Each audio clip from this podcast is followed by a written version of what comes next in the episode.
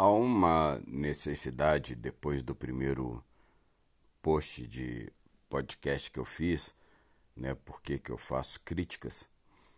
Então eu queria hoje falar a respeito de por que, que eu critico as mídias da cidade de Santos Dumont, Minas.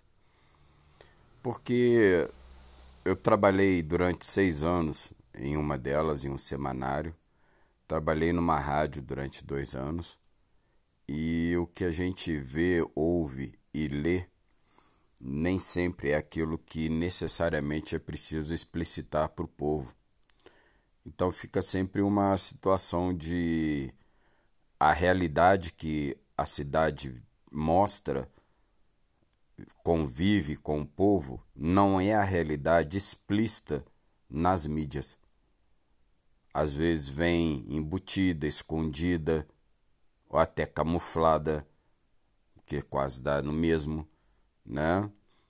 E, e você não vê o povo tendo noção do que realmente tem passado, as dificuldades, o descaso, as mazelas, a falta de participação efetiva dos nossos edis. E isso dá um, dá um tom bem desagradável ao público.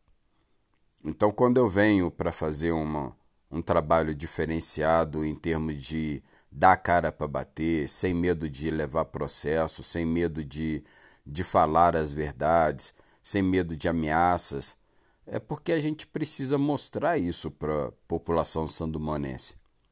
O sandumonense está vivendo numa cidade que tá sendo, está sendo degradada, destruída e que a nossa mídia ela esconde, ela não externa, ela não mostra, ela parece que não faz questão de que a população entenda.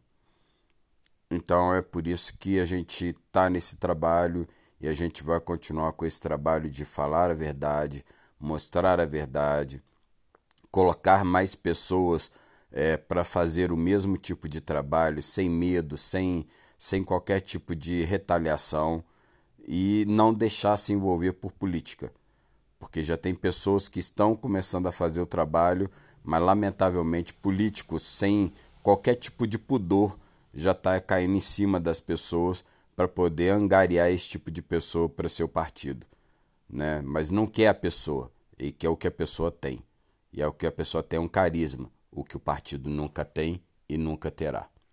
Um abraço, até a próxima. Oremos.